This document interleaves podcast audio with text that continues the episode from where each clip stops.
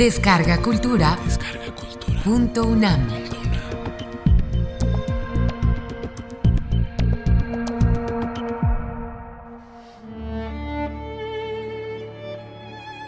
Consejos a los jóvenes literatos.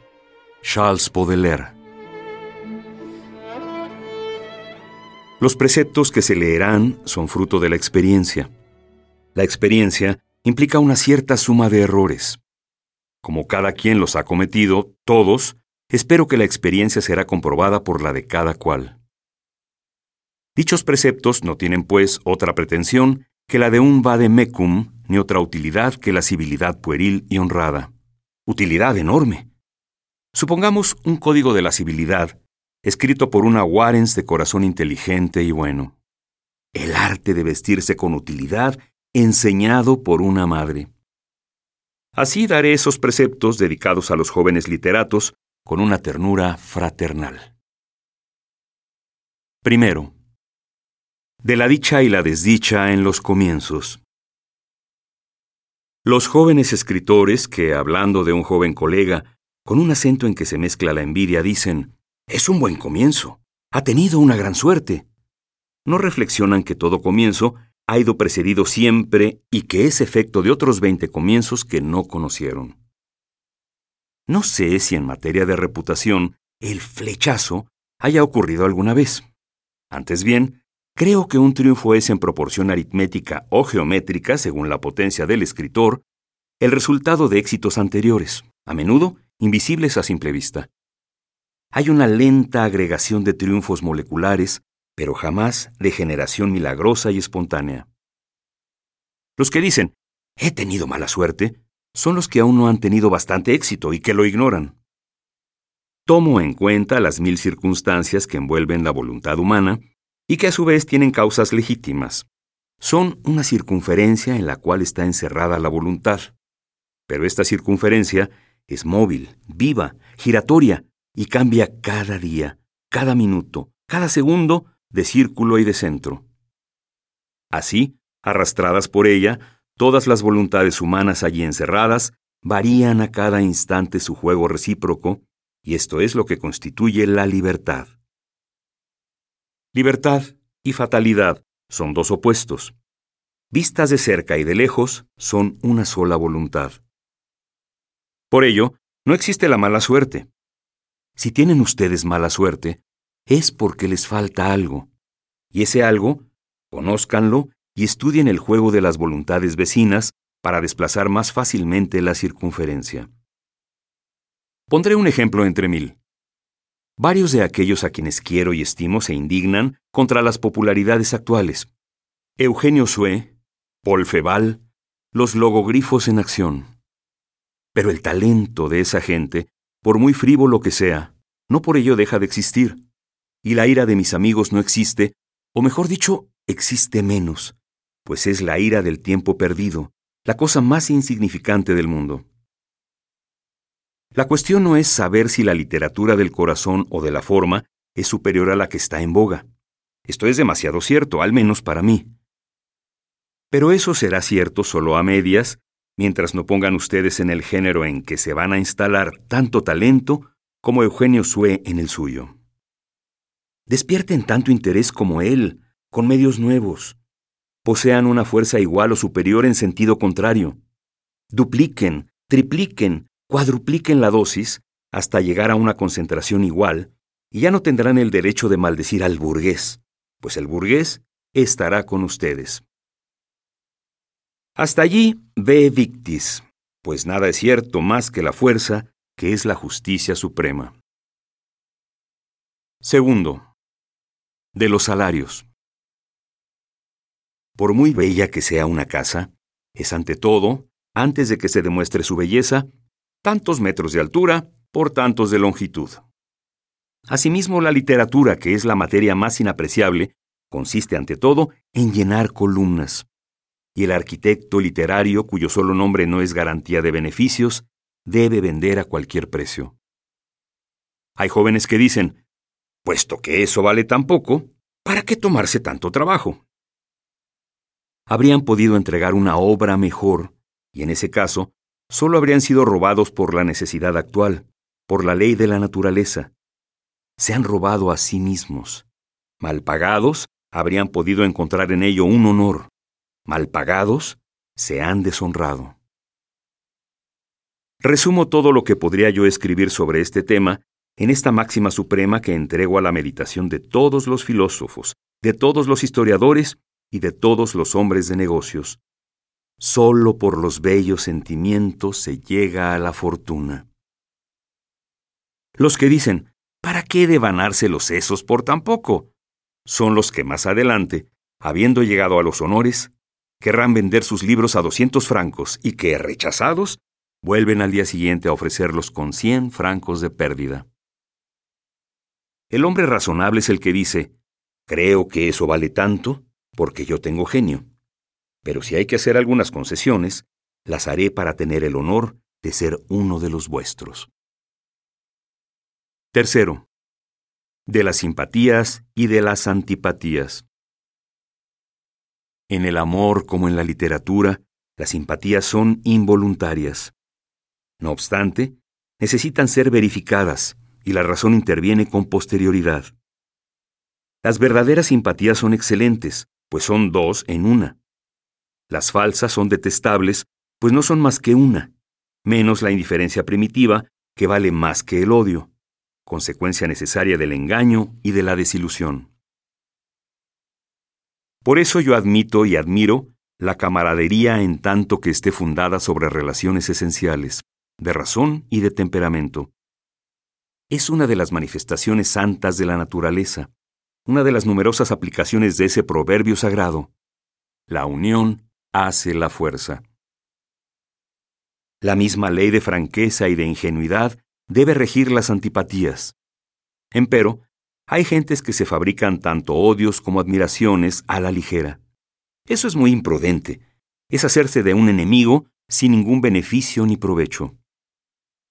Un golpe fallido no por ello deja de herir en el corazón al rival al que iba destinado, sin contar que a izquierda o a derecha puede herir a uno de los testigos del combate. Un día, durante una lección de esgrima, uno de mis acreedores vino a molestarme. Yo lo perseguí por la escalera, tirándole golpes con el florete. Cuando regresé, mi maestro de armas, un pacífico gigante que me hubiera tirado al suelo de un soplido, me dijo, ¿Cómo prodiga usted su antipatía? Un poeta, un filósofo. ¡Qué risa! Yo había perdido el tiempo de dos asaltos. Estaba sin aliento, avergonzado y despreciado por otro más, el acreedor, a quien no había hecho gran daño. En efecto, el odio es un licor precioso, un veneno más caro que el de los Borgia, pues está hecho con nuestra sangre, nuestra salud, nuestro sueño y los dos tercios de nuestro amor. Hay que ser avaro con él. Cuarto, de la crítica feroz. La crítica feroz solo se debe practicar contra los agentes del error. Si es usted fuerte, se perderá si ataca a un hombre fuerte. Aunque disientan en algunos puntos, siempre será uno de su grupo en ciertas ocasiones. Hay dos métodos de crítica feroz, por la línea curva y por la línea recta, que es el camino más corto se encontrarán suficientes ejemplos de la línea curva en los folletones de Janin. La línea curva divierte a la galería, pero no la instruye. La línea recta es practicada hoy con éxito por algunos periodistas ingleses. En París ha caído en desuso. Me parece que hasta Granier de Casagnac la ha olvidado. Consiste en decir, el señor X es un tipo deshonesto y además un imbécil. Esto es lo que voy a probar y se pasa a probarlo. Primero, segundo, tercero, etc. Recomiendo este método a todos los que tienen fe en la razón y sólido el puño. Una crítica feroz pero fallida es un accidente deplorable. Es una flecha que vuelve al punto de partida o que al menos raspa la mano al partir. Una bala cuyo rebote puede matarnos. Quinto, de los métodos de composición. Hoy es necesario producir mucho, Por tanto, hay que darse prisa. Hay pues que apresurarse lentamente. Es necesario que todos los golpes den en el blanco y que ninguna tecla sea inútil. Para escribir deprisa, hay que haber pensado mucho. Hay que haber llevado consigo un tema, al paseo, al baño, al restaurante y casi diría yo, a casa de la amante. Un día me dijo de la Croix, el arte es una cosa tan ideal y tan fugitiva que los útiles nunca están lo bastante limpios, ni los medios son lo bastante expeditivos. Lo mismo ocurre con la literatura. Por tanto, no soy partidario de la tachadura, enturbia el espejo del pensamiento. Algunos de los más distinguidos, de los más concienzudos, comienzan por llenar mucho papel. A eso le llaman cubrir su tela. Esta operación confusa tiene por objeto no perder nada. Luego, al copiar, también podan y desraman. Así fuera excelente el resultado, esto es abusar del tiempo y del talento. Cubrir una tela no es cargarla de colores, es esbozar en una capa liviana, es disponer masas en tonos ligeros y transparentes. La tela debe estar cubierta en espíritu en el momento en que el escritor toma la pluma para escribir el título. Dícese que Balzac recarga su copia y sus pruebas de una manera fantástica y desordenada. Una novela pasa desde allí por una serie de génesis en la que se dispersa no solo la unidad de la frase, sino también la de la obra. Sin duda es este mal método el que a menudo le da al estilo un no se quede enredo de algo difuso y atropellado, defecto único de ese gran historiador. Sexto, del trabajo cotidiano y de la inspiración. La orgía ha dejado de ser la hermana de la inspiración. Hemos anulado este parentesco adúltero. La rápida enervación y la debilidad de algunas bellas naturalezas son testimonio suficiente contra ese odioso prejuicio. Un alimento muy sustancioso pero regular es lo único que necesitan los escritores fecundos. La inspiración es, decididamente, hermana del trabajo cotidiano. Esos dos opuestos no se excluyen, como no se excluyen todos los opuestos que constituyen la naturaleza. La inspiración obedece, como el hambre, como la digestión, como el sueño. Sin duda, hay en el espíritu una especie de mecánica celeste de la que no hay que avergonzarse, sino sacarle el partido más glorioso, como lo hacen los médicos de la mecánica del cuerpo.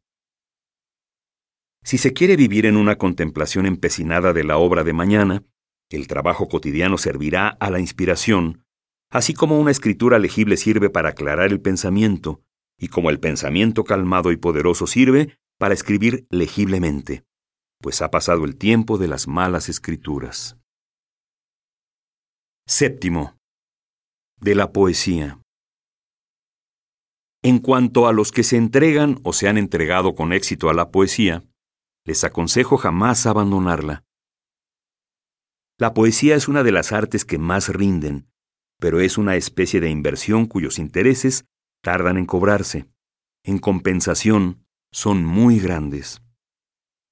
Desafío a los envidiosos a citarme buenos versos que hayan arruinado a un editor. Desde el punto de vista moral, la poesía establece tal demarcación entre los espíritus de la primera fila y los de la segunda, que el público más burgués no se libra de esta influencia despótica. Conozco gente que solo lee los folletones frecuentemente mediocres de Théophile Gautier, porque él escribió La Comedia de la Muerte. Sin duda, no sienten todas las bellezas de esta obra, pero saben que Gautier es poeta. ¿Qué tiene esto de sorprendente, por cierto? Ya que todo hombre sano puede pasarse dos días sin comer, pero nunca sin poesía. El arte que satisface la necesidad más imperiosa siempre será el que reciba más honores. Octavo. De los acreedores. ¿Se acuerdan ustedes sin duda de una comedia titulada Desorden y Genio? Que el desorden a veces haya acompañado al genio demuestra que el genio es terriblemente fuerte. Por desdicha, ese título expresaba para muchos jóvenes no un accidente, sino una necesidad. Dudo mucho que Goethe haya tenido acreedores. El propio Hoffmann, el desordenado Hoffmann, víctima de apuros más frecuentes, aspiraba sin cesar a salir de ellos, y por cierto, murió en el momento en que una vida más larga habría permitido a su genio tener un brillo más radiante. No tengan ustedes acreedores nunca. Hagan si quieren como que los tienen. Es todo lo que les puedo decir. Noveno. De las amantes. Si quiero observar la ley de los contrastes, que gobierna el orden moral y el orden físico, me veo obligado a poner entre la clase de las mujeres peligrosas para los hombres de letras a la mujer honesta, a la literata y la actriz. La mujer honesta porque pertenece necesariamente a dos hombres y es un alimento mediocre para el alma despótica de un poeta. La literata porque es un hombre fallido. La actriz porque se ha frotado con literatura y habla argot. En resumen, porque no es una mujer en toda la acepción de la palabra, ya que el público es para ella más preciado que el amor. ¿Pueden figurarse ustedes a un poeta enamorado de su mujer y obligado a verla actuar disfrazada? Me parece que debería prender fuego al teatro.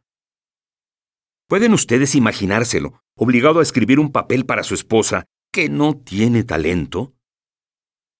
Y aquel otro, sudando para transmitir mediante epigramas al público de las primeras filas los dolores que ese público le ha causado en el ser más querido, ese ser que los orientales encerraban bajo triple llave antes de que vinieran a estudiar derecho a París. Justamente porque los verdaderos literatos en ciertos momentos sienten horror por la literatura, solo admito para ellos, almas libres y orgullosas, espíritus fatigados que siempre necesitan reposar su séptimo día, dos clases de mujeres posibles. Las prostitutas o las mujeres tontas. El amor o el puchero. Hermanos, ¿tengo que explicarles las razones?